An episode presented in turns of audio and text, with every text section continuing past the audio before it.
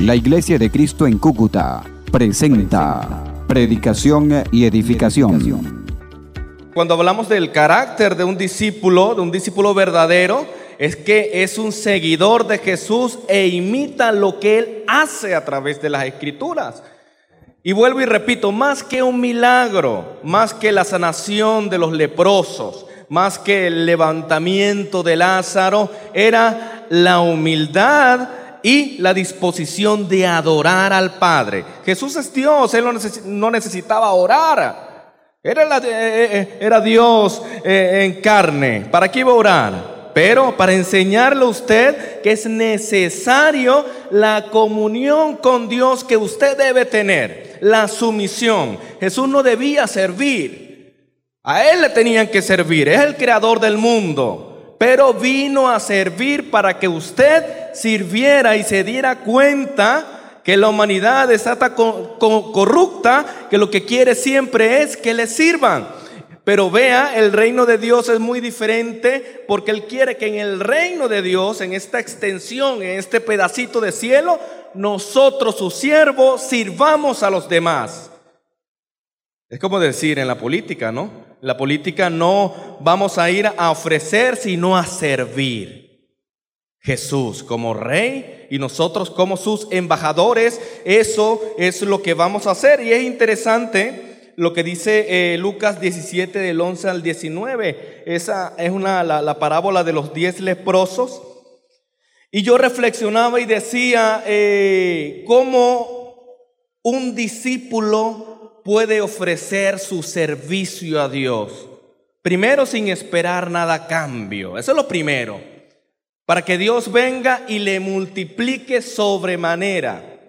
Dos, ¿cómo hace un discípulo para servir a Dios? ¿Cuál es la labor del discípulo para que él se entrene? Ser dejado guiar por el Espíritu Santo. Ser que el Espíritu Santo lo guíe en esa transición de transformación que duele. Porque mi carácter es así, ahora lo estoy moldeando y me duele cambiar, me duele cambiar de forma, me duele servir y me duele perdonar a mi hermano. La transición duele. Es cuando uno va dejando un vicio, una adicción, duele porque forma parte de mí y eso duele. Ser un padre amoroso cuando ya tengo 20 años siendo un padre malo, duele, pero es un mandamiento del Señor para nosotros ser transformados. Y en esa parábola, eh, mejor dicho, es una historia, no es una parábola, perdón, solo uno de ellos demuestra la verdadera adoración. Entonces, antes de yo servir en la iglesia, debo adorar a Dios, primeramente. Primeramente, antes de tener un ministerio, antes de ejercer un ministerio, antes de amar a mi hermano, debo adorar a Dios primero. debo ofrecerle mi vida, como decía en la ofrenda, sacrificio vivo a Dios. Pero a veces nosotros hacemos al revés, estamos trabajando en la iglesia y no adoramos a Dios. Y por sus frutos lo conocerán. Así dice eh, el Padre. Entonces es importante nosotros ser agradecidos y solo uno de ellos fue agradecido porque entendió que ser un discípulo es ser agradecido. Entendió que un discípulo para laborar en la empresa de Dios, en los negocios del Padre, debe adorar a Dios primero. Primeramente, antes de empezar, sea barriendo la iglesia, sea vendiendo lo que sea, adorar a Dios. Y primero me tengo que hacer una introspección yo mismo. Y, uno va adentro, no amo a Dios. Creo que amo a Dios, pero no oro, no leo la Biblia, no amo a mi hermano, no perdono, no puedo ser un discípulo de Dios. Como mi labor en la iglesia va a ser eh, eh, fértil si no amo a Dios. Digo amarlo, pero yo solamente sé si realmente estoy cambiando. Solo uno glorificó a Dios y yo sé que usted conoce esta historia. Y es fascinante el agradecimiento a Dios. Y uno eh, trabaja en la iglesia, no es por un pago, no es por un salario, no es porque lo van a reconocer, no es por tener autoridad sobre la demás persona, por la salvación eterna. Ayer decía con los varones que algo que me impactó cuando me, convertí al cristianismo a los 22 años, la eternidad. La eternidad, me fascina la eternidad. Y cuando yo peco y quiero pecar, recuerdo las promesas de Dios y digo, me detengo. La eternidad no la voy a perder porque quiero ser un discípulo que realmente trabaja para Dios. Muchos líderes sirven a Dios no siendo agradecidos. Es interesante la institución donde nosotros fuimos a capacitarnos. Eh, eh, no son tan enfáticos en la predicación. Ahí dice, los que vienen acá son predicadores. Tienen que saber qué es un predicador. Tienen que saber qué es ser predicador. Aquí no vamos a formar predicadores. Olvídense de eso. Porque el que viene para acá ya lo es.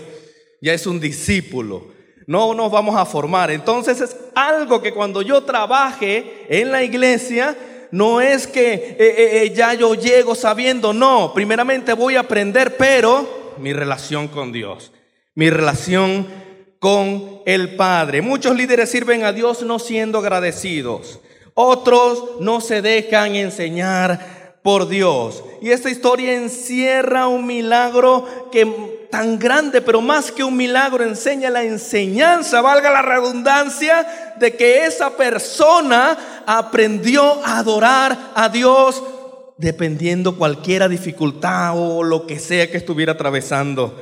Más que un milagro, Jesús lo que quería demostrar era que le siguiera de una forma genuina. Y así somos nosotros. Seguimos adelante y ahí está el hoyo y sabemos que está el hoyo y en vez de brincarlo nos metemos en el hoyo y ese hoyo está lleno de barro. Y salimos así y no se puede salir del hoyo. Y cuando salimos, Dios nos limpia otra vez. Hijo mío, tú puedes seguir trabajando para mí. Y vemos otro hoyo y nos metemos otra vez ahí. La carne. Pero aún así, amada iglesia, Dios entregó su vida por ti. Porque Él sabe que tú eres débil. Él sabe que con un empujoncito espiritual tú vas a salir de lo que estás pasando y vas a darle la gloria a Dios en la iglesia. Tu ministerio, tu vida cristiana empieza es en la iglesia, no empiezas en la calle. Aquí te vas a formar para ser luz, en el mundo. ¿Por qué? Porque este es el cuerpo de Cristo. Sin el cuerpo de Cristo no hay vida. Sin el cuerpo de Cristo no hay salvación. Sin el cuerpo de Cristo no hay redención.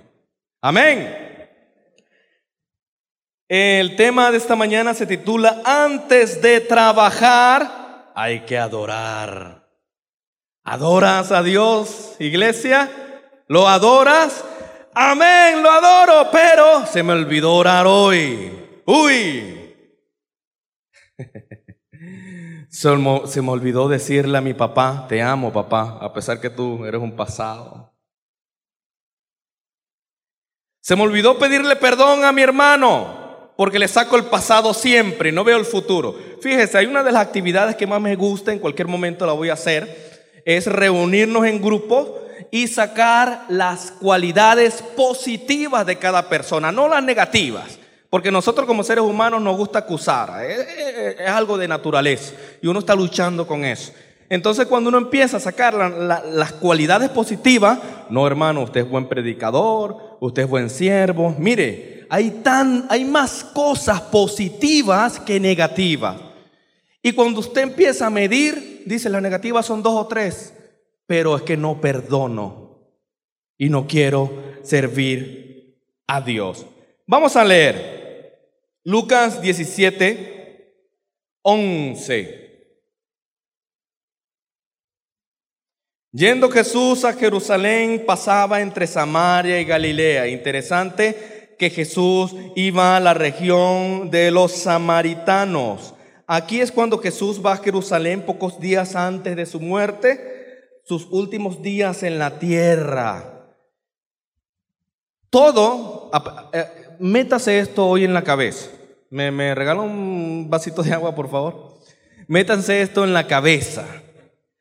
Toda la Biblia vamos a hablar del Nuevo Testamento, es para que usted lo haga. Sabemos que usted no va a curar un leproso, pero sabemos que usted, ese, esos leprosos que Dios limpió es usted, nosotros.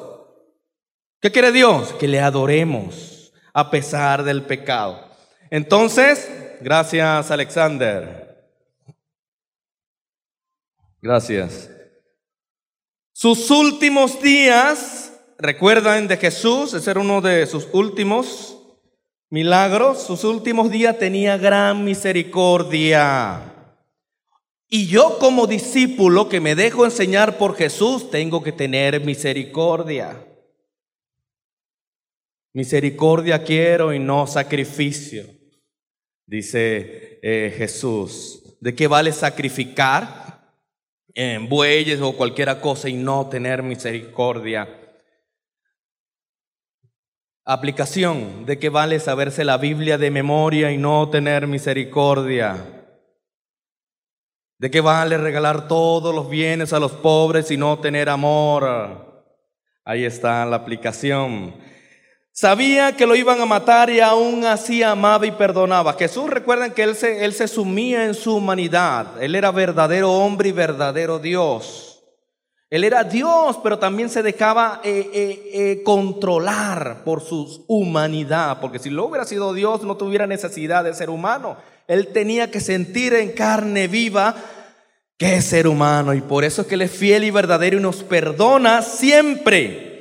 Nos perdona siempre en las adversidades, pero lo interesante es que a lo suyo vino y los suyos no le recibieron. Él, él quería dejar una enseñanza a los judíos, pero los judíos los rechazaron, no se dejaron enseñar. En cambio nosotros, lo que hemos alcanzado el final de los tiempos, hemos recibido esta bendición para poder practicarla poder ser como Jesús. Entonces, primera lección de hoy, para ser entrenado por Jesús, tener misericordia. Claro que estamos viviendo en una situación muy difícil en Cúcuta y hablaba con un hermano que regalaba, regalaba, regalaba, pero no se puede en estos tiempos, pero siempre hay que tener misericordia. Eh, hay veces que eh, el que pide eh, lo tiene por negocio. Los tiempos han cambiado. Uno tiene que medir bien. ¿Quiere regalar algo? Aquí hay hermanos necesitados, lo mejor que puede hacer. Primeramente los hermanos en la fe. El 12, con su permiso voy a tomar un poco de agua. Fíjese que ya lo veo bien, ¿no? Ahora le, le puedo ver sus rostros. Antes lo veía como borroso. Qué cosa, ¿no? Ay, Señor, la edad. El 12, y al entrar en una aldea, le salieron al encuentro diez hombres leprosos. La lepra era una enfermedad, eh, no sé qué tanto igual sea la lepra hoy en día. Eh, yo creo que, es igual, es una enfermedad que eh, se contagia, una enfermedad cutánea, que se te caen los pedazos de la piel, pierde sensibilidad y muchas cosas. Es interesante, hay un video que le decía a los hermanos, está en YouTube, eh, eh, la mujer cocinaba allá en África eh, y unas tortillas raras ahí que hacen allá con maíz y se quemaba la mano y hacía así, se la apagaba, yo bárbaro. Entonces parece a mi abuela cuando agarra la tapa así, o sea, increíble, pierde la sensibilidad y con el tiempo se cae se cae completamente. Pero en estos tiempos la lepra se puede decir que es el pecado que nos está acechando nuestra vida, el pecado que nos separa de Dios, el pecado que no nos deja servir bien.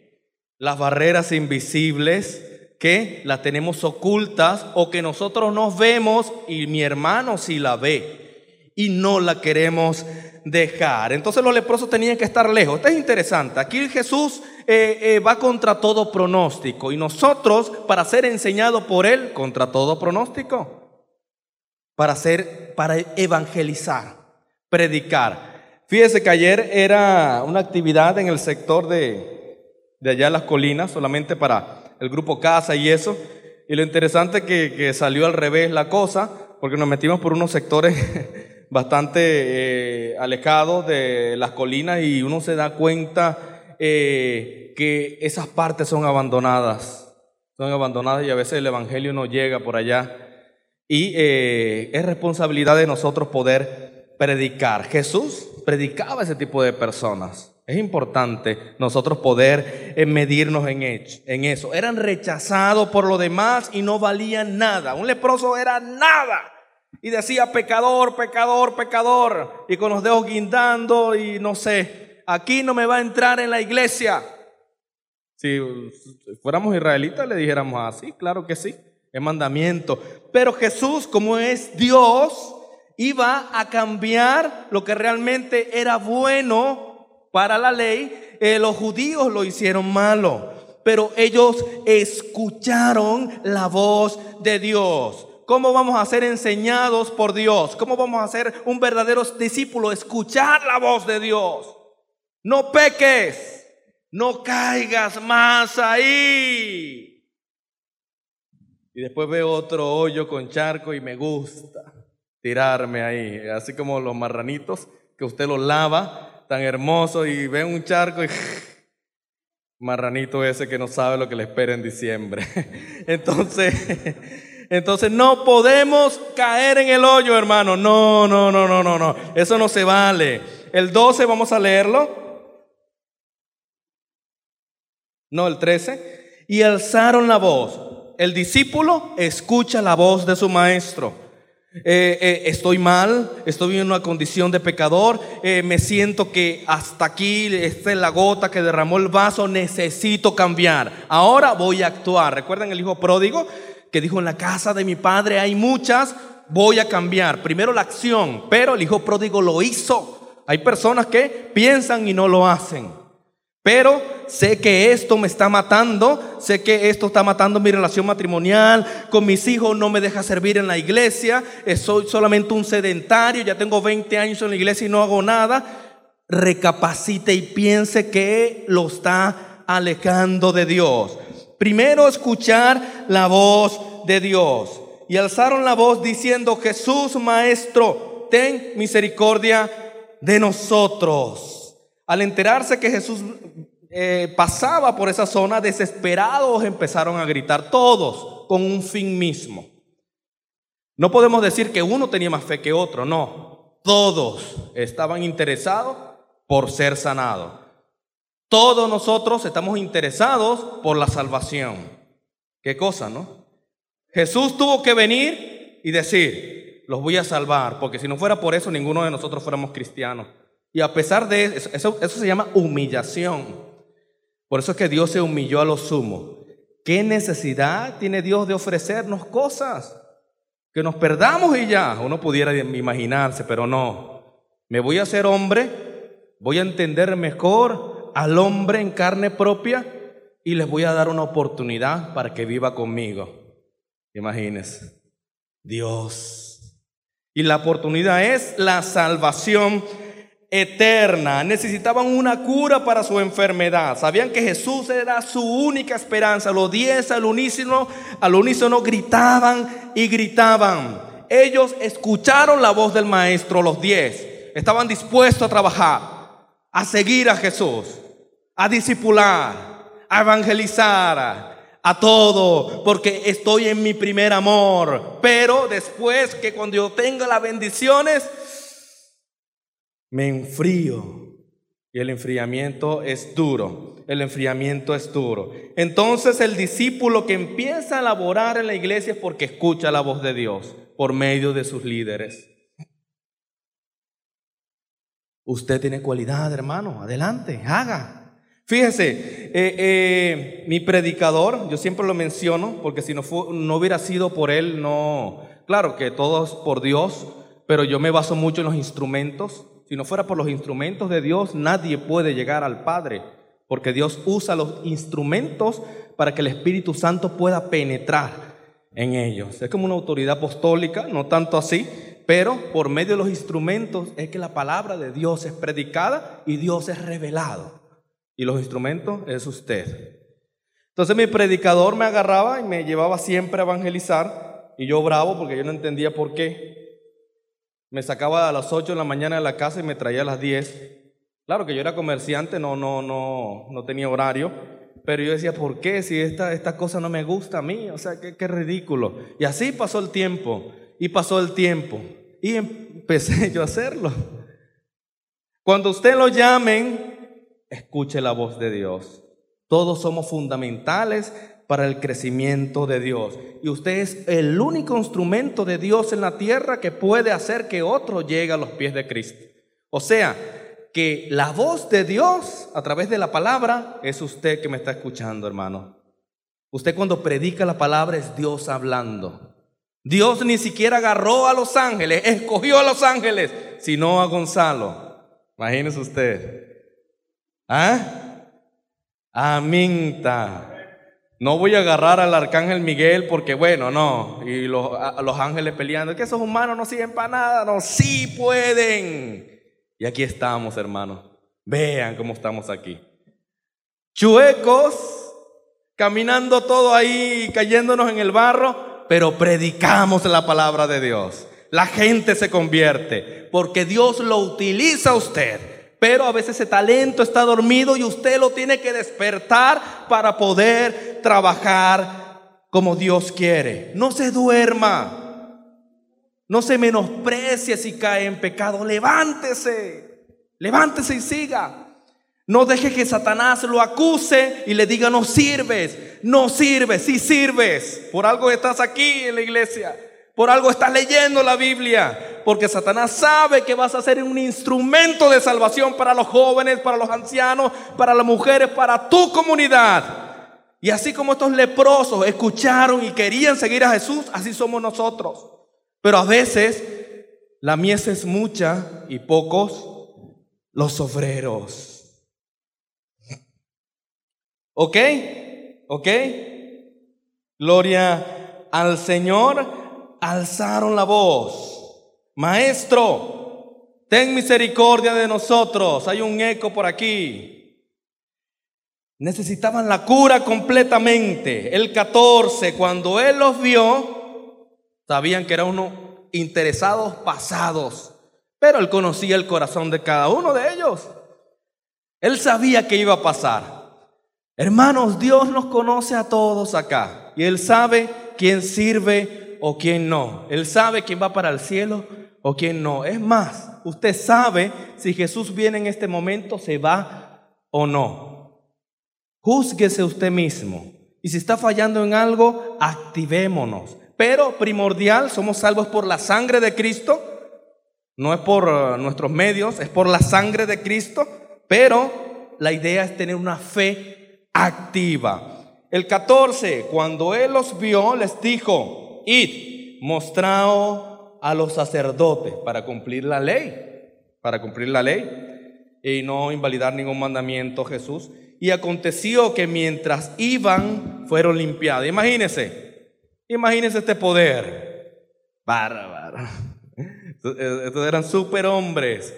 Jesús mostró su poder y misericordia y los sanó. Estaba preparando a estos discípulos. Yo estoy seguro que ellos iban a ser grandes hombres de Dios. También yo decía que Jesús no vino por justos, sino para pecadores que necesitan el arrepentimiento. Y en su círculo íntimo de doce eran puras joyitas a los que seguían a Jesús, a excepción algunos, excepción eh, eh, Natanael, que era un hombre letrado e inteligente. Simón el celote era un sicario, asesino.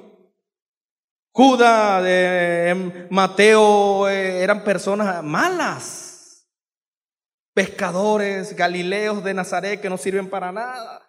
Ese era su círculo de Jesús. ¿Y qué pasó? Los puso como un diamante pulido. Eran diamantes en bruto, eran algunos brutos, y los puso brillante. Mejor dicho, como el oro. Nosotros somos ese oro lleno de tierra, de esas escorias, y pasamos por el fuego.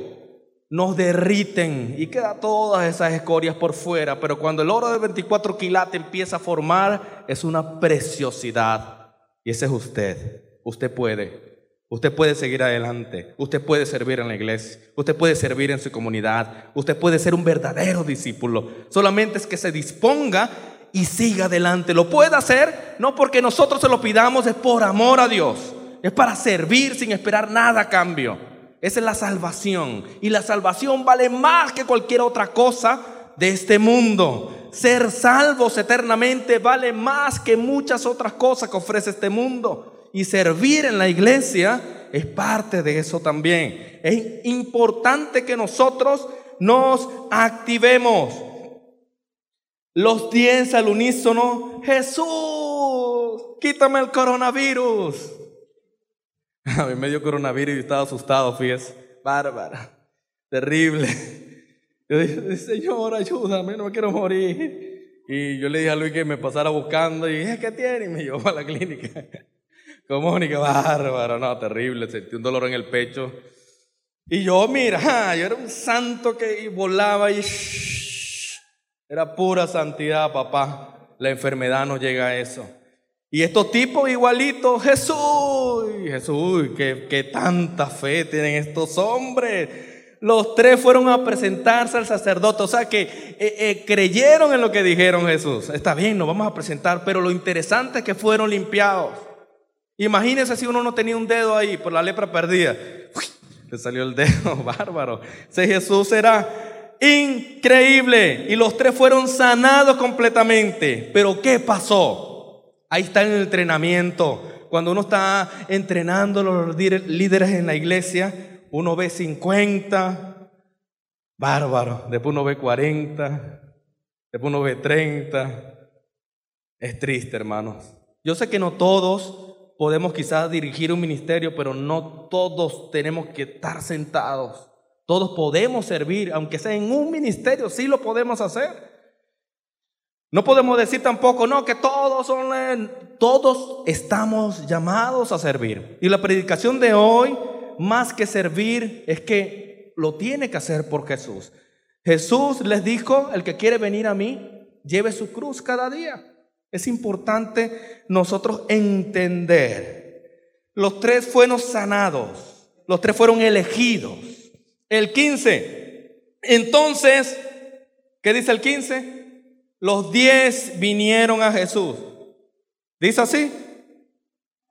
¿Qué dice?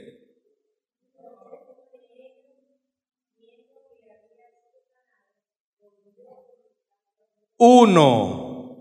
Qué vergüenza. Qué vergüenza.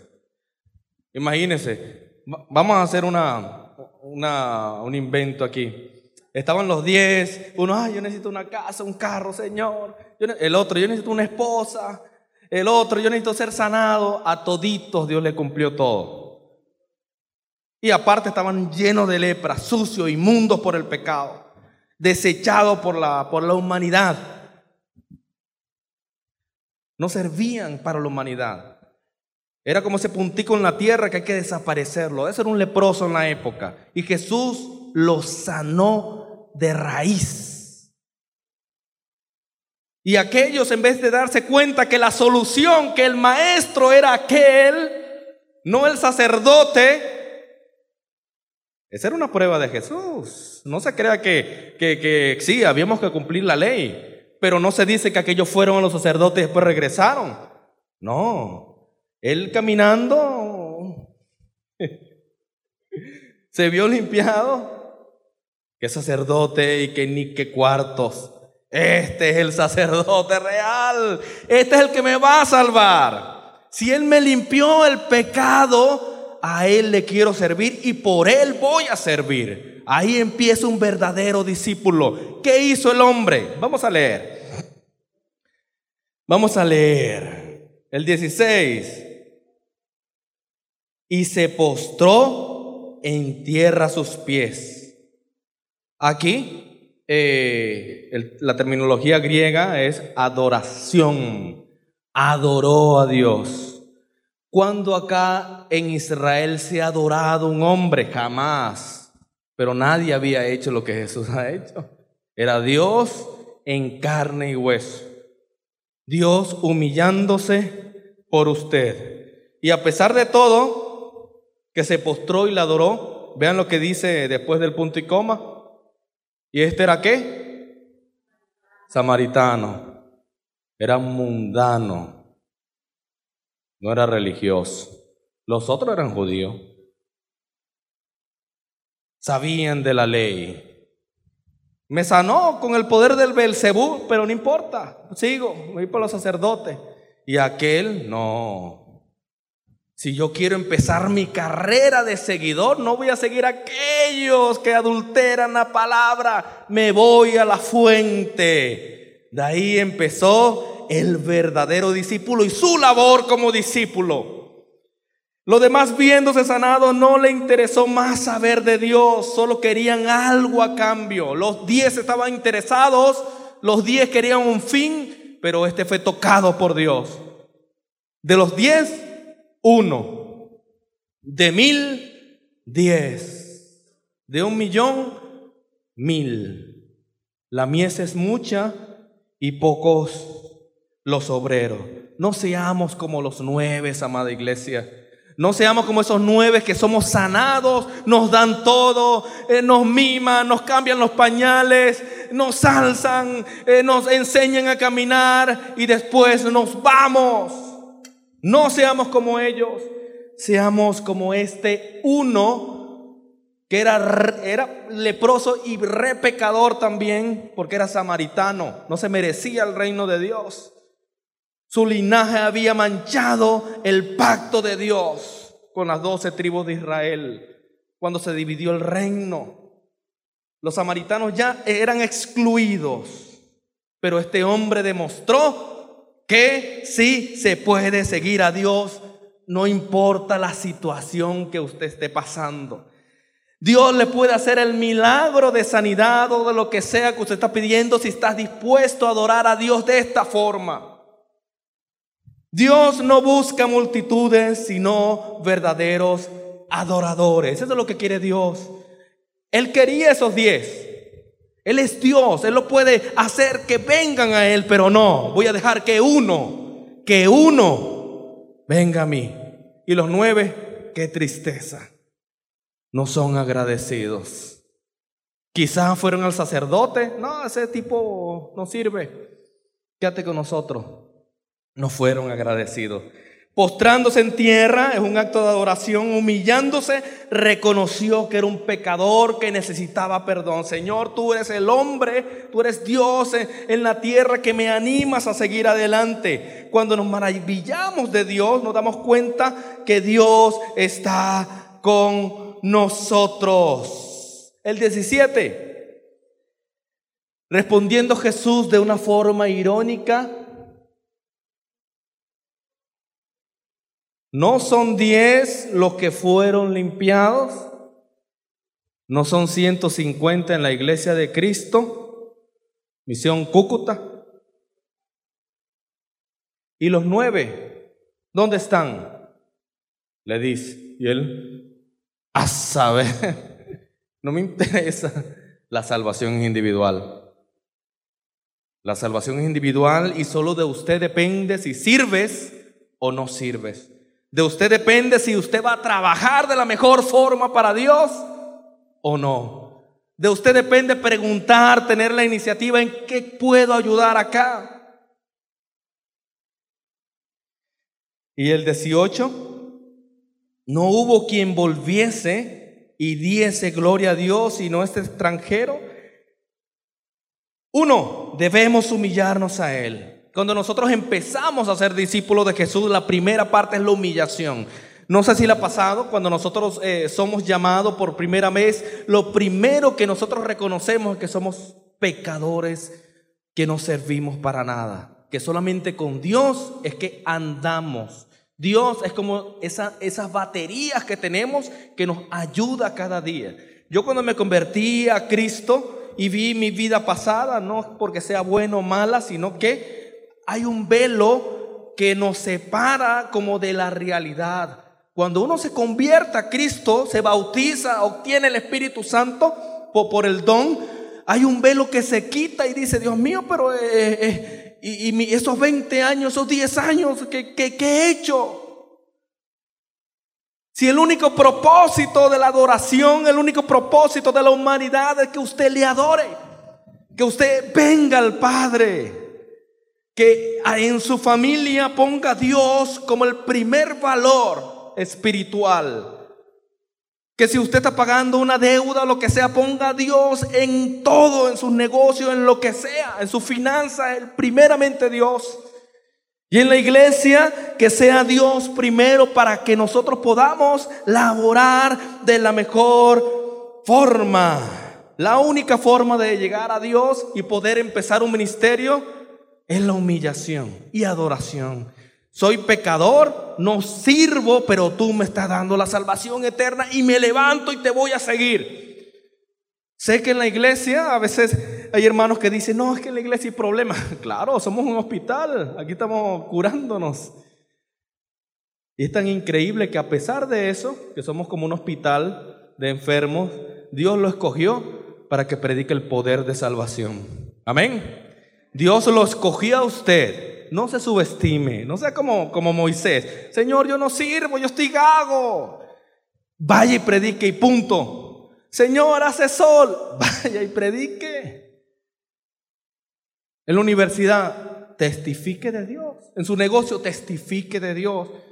Es cristiano, soy un discípulo del Señor. El 19 para terminar. Levántate, tu fe te ha salvado. Los otros nueve me los amarran y, me le caen a palo a toditos por pasados. No se merecen el reino. Pero sin embargo no sabemos si ellos volvieron algún día. Muchos estábamos así. Es interesante. Eh, la idea es esa. La idea es que nosotros, eh, no tanto por ser una iglesia grande eh, de multitudes, es bueno lo importante es los adoradores genuinos. Dios te dice esta mañana, tu fe te ha salvado. Estás aquí. Tú eres salvo, hermano. Eres salvo. Dios sabe las luchas que usted está pasando. Dios sabe eh, eh, la adicción que usted está pasando. Dios sabe que está saliendo de algo que no puedes hacerlo, pero Dios te ha salvado. Él quiere que te entregue solamente por creer en Jesús. Dile, Señor, yo no puedo solo, yo realmente no puedo amar a mi hermano, no puedo salir de esto, no puedo. No hay mejor psicólogo, psiquiatra que Dios. No hay mejor terapia que sumirse a los pies del Señor. ¿Lo ha hecho? Señor, no puedo salir de esto. Está orando. No, yo no oro. Ore, súmese en la oración intensa. Va a ver cómo Dios lo va a poner en alto. Va a quitar todos esos vicios, todas esas cosas que lo están perturbando, que lo están alejando de Dios para servir como un discípulo. Y esa es la preparación de Dios que tiene para usted. Y hoy es el día de esa salvación. Nosotros somos ese, ese uno que llegó a Dios agradecido, saltando, brincando, Señor, gracias por salvarme, pero no me voy a quedar callado, ahora voy a predicarle a otros. Vean acá, Jesús no obligó a ninguno, a los diez salvó. Dios no obliga a la humanidad. Él murió por la humanidad completa, pero Él espera que la humanidad venga. Si, queremos ser enseñados por Dios, seamos como este uno que le adoró, se humilló y trabajó. Vamos a ponernos en pie para orar. Jesús quería equiparlos, quería enseñarle, pero solo uno se graduó. Solo uno entendió que si no adoramos a Jesús, no podemos servir. Usted que nos ha bautizado todavía, piense, reflexione. Está la salvación eterna. No porque usted se lo merezca o que usted no, es porque Dios se la regala. Y el Dios, el Rey de Reyes, quiere amarlo eternamente. ¿Que va a ser difícil? Sí, claro que va a ser difícil. Preferimos sufrir con Cristo que sufrir sin Él. Preferible estar con Cristo que estar sin Él. Vamos a orar para que sea su palabra bendecida. Lo más importante, ser como este uno. ¿Quiere servir en la iglesia? Vamos a ser como este uno que fue limpiado. Amén. Oremos. Padre, en el nombre de Jesús, gracias. Gracias porque tú no haces acepción de personas. El que hacemos acepción de personas somos nosotros. A veces te rechazamos, te somos infieles, pero ya no queremos más eso. Realmente queremos crecer, queremos seguir adelante, queremos trabajar para ti, Señor. Queremos trabajar en tu cuerpo. Usa tu iglesia, usa a estos hermanos que están escuchando. Bendícelos grandemente para que ellos puedan seguir adelante. Bendícelos grandemente, Señor, para que ellos puedan bautizarse, Señor, puedan seguir adelante, ser discipulados.